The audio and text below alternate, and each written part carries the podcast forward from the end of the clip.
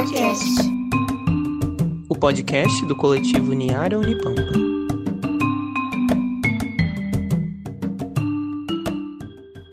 Oi, gente, sejam bem-vindas, bem-vindos e bem-vindes ao Niara Cast, o podcast do coletivo Niara da Universidade Federal do Pampa. Me chamo Brenda e vou apresentar essa segunda temporada. Nesse primeiro episódio, conversamos sobre a invisibilidade e contribuição negra na cultura gaúcha.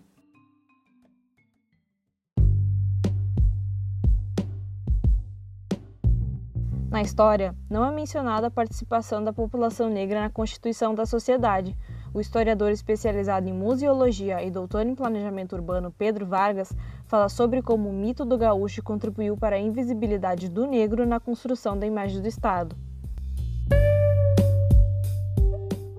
E parece que o negro ele, é, ele não existe ou não é, não é visível na, nas ruas, né, como se não fosse, não fosse uma presença importante. Né? Historicamente, era o que movia a economia dos séculos XVIII e XIX, mas assim a questão da, da foi por um outro fator. Eu acho que aí foi uma construção histórica. Ah, nos anos 30, 40, a, a, literatura gaúcha ganhou uma expressão nacional com Érico Veríssimo, outros autores né, que, que vindos da livraria do Globo, também a, nas artes plásticas, Aldo Locatelli e outros, se construiu uma, uma mitologia do gaúcho, que teve uma repercussão nacional muito forte. Em todos esses personagens, tanto na literatura como nas artes, nos próprios painéis, a gente vê que o negro sempre é uma figura periférica.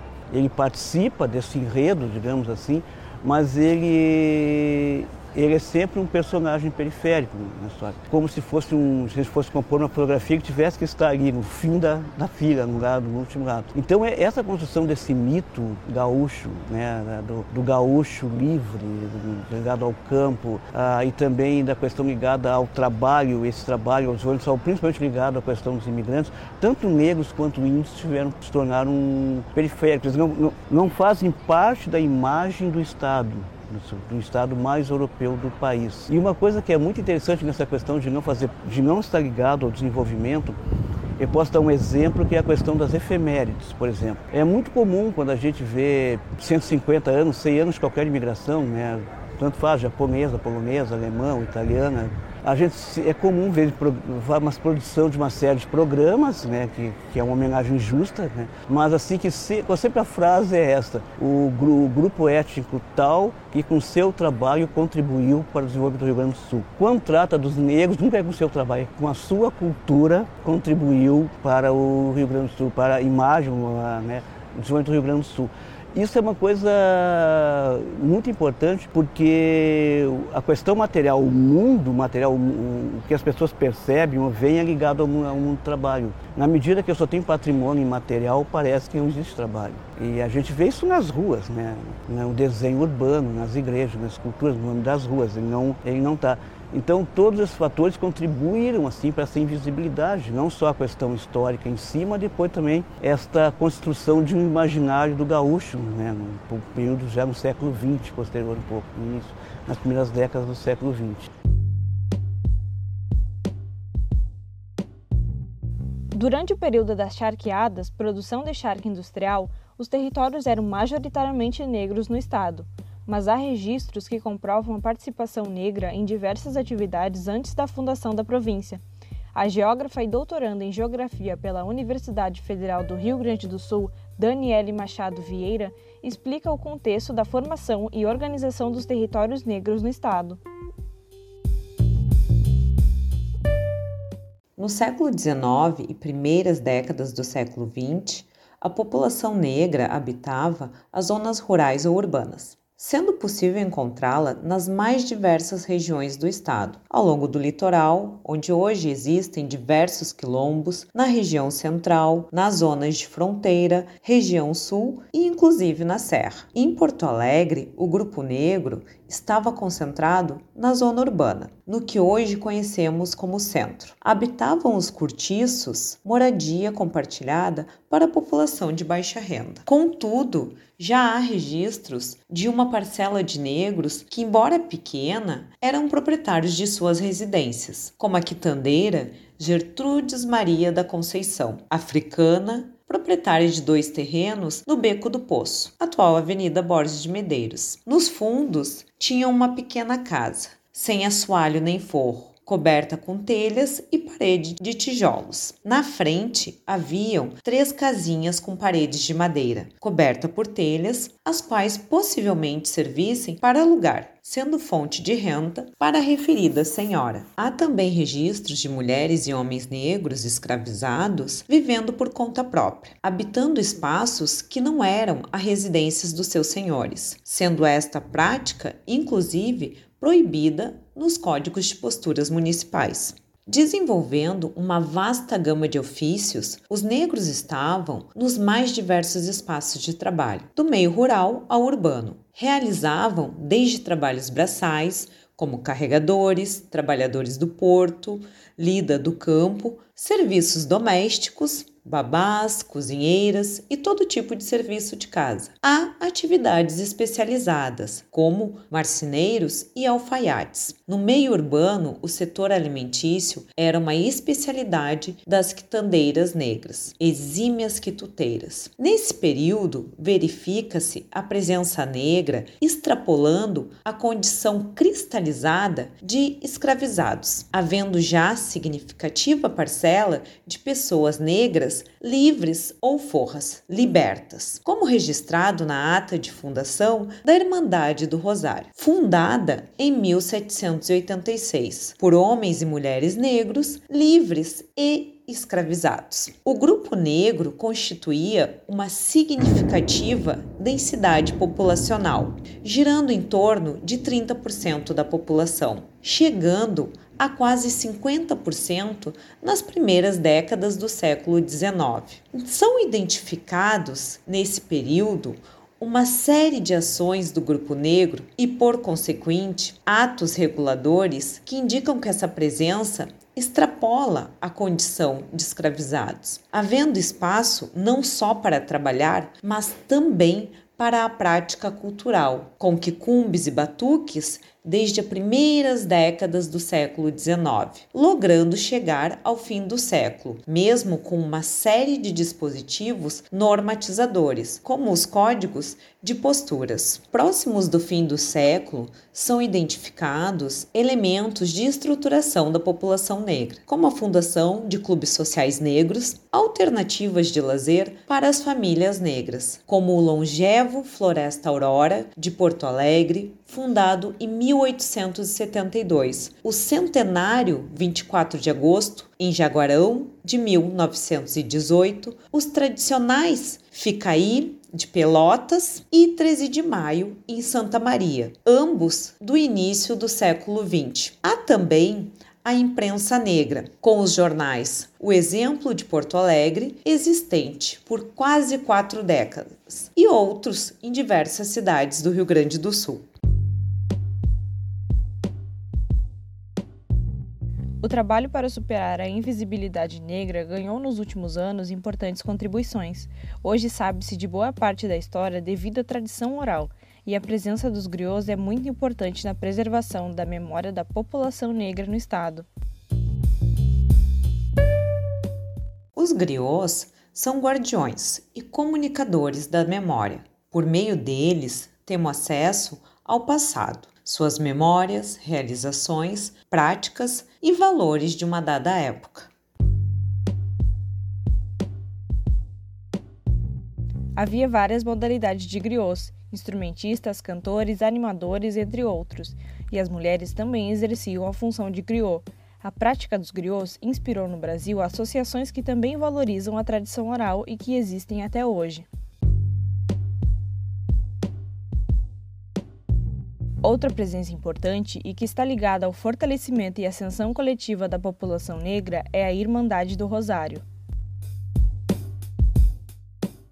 A importância da Irmandade do Rosário de Porto Alegre na vida da população negra começa já na sua fundação, em 1786. Ainda faltava um século para o fim da escravidão e já verificamos um grupo de pessoas negras, entre livres e escravizadas, se organizando para a fundação de uma instituição própria.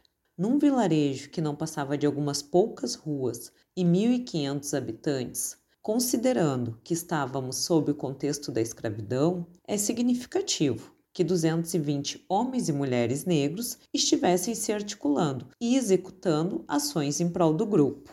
Assim, a importância da Irmandade do Rosário consiste em ter como principal pauta ações voltadas à coletividade negra. A pesquisadora Liane Miller relata que os Irmãos do Rosário tinham como principal objetivo a elevação das condições financeiras, sociais e intelectuais da população negra. Para isso, estimulavam a formação de reservas econômicas para a velhice ou alguma enfermidade. Pode-se dizer que obtiveram êxito na formação de capital, visto que ao final da vida, alguns irmãos do Rosário não só tinham conquistado a liberdade, em geral, mediante pagamento de suas alforrias, como tinham também adquirido bens, inclusive deixando alguns para a Irmandade.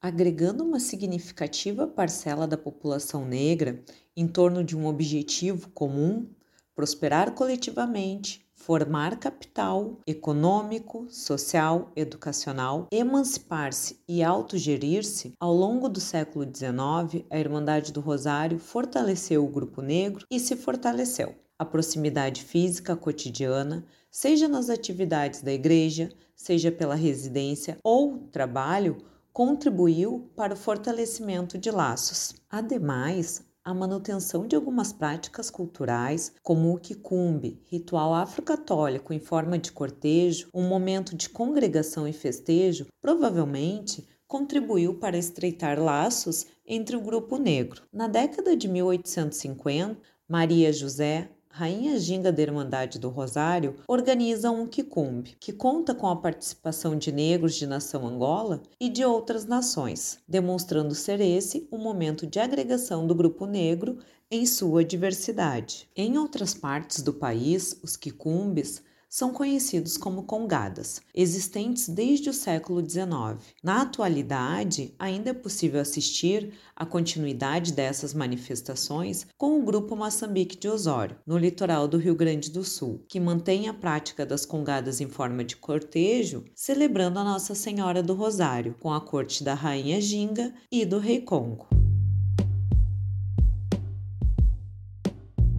Principalmente a partir de 2002, com a Lei 10.639 e a obrigatoriedade de ensino da história da África e estudos afro-brasileiros, houve grande produção de trabalhos que colocam em pauta a contribuição e a participação negra na constituição da sociedade.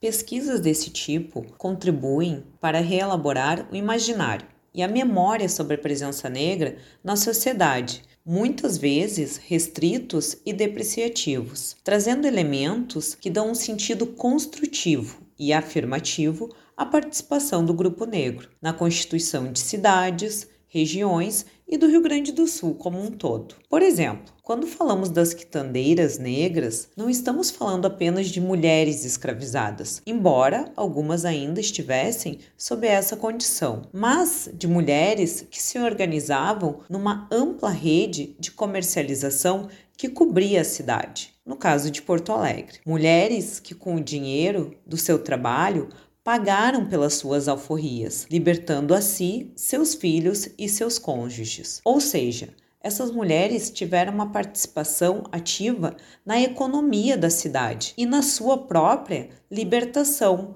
rompendo com a narrativa de que os negros foram libertos. O pesquisador Paulo Moreira, por exemplo, identifica que 40% das alforrias nas últimas três décadas da escravidão foram pagas com valores dos próprios escravizados, que compraram as suas liberdades dos seus senhores.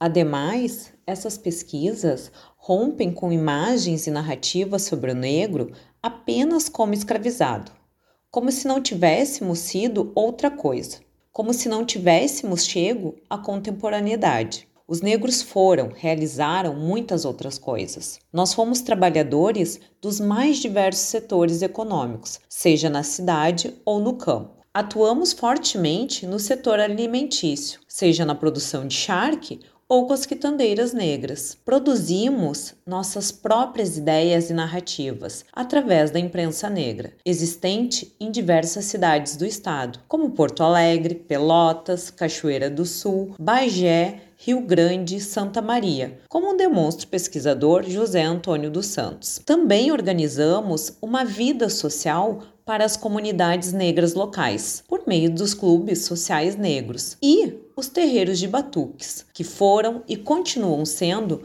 locais de agregação e congregação, de encontro com as nossas raízes, práticas e valores. Assim, Além de dar visibilidade à presença negra, pesquisas desse cunho demonstram que o negro, junto com os demais grupos, também participou da construção dos espaços, seja na dimensão social, econômica ou cultural. Este foi o primeiro episódio da segunda temporada do NiaraCast, o podcast do coletivo Niara da Universidade Federal do Pampa. Acompanhe as redes sociais do Niara, interage com a gente, manda uma DM pelo Insta.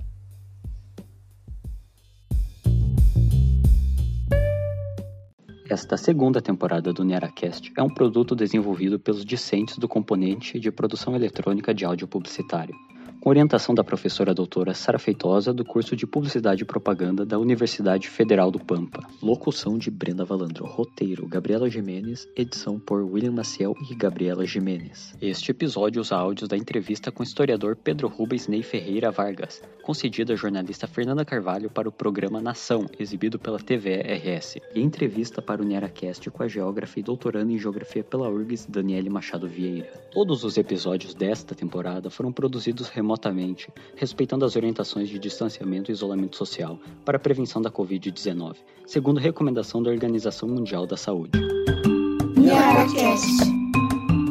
O podcast do coletivo Niara Unipampa.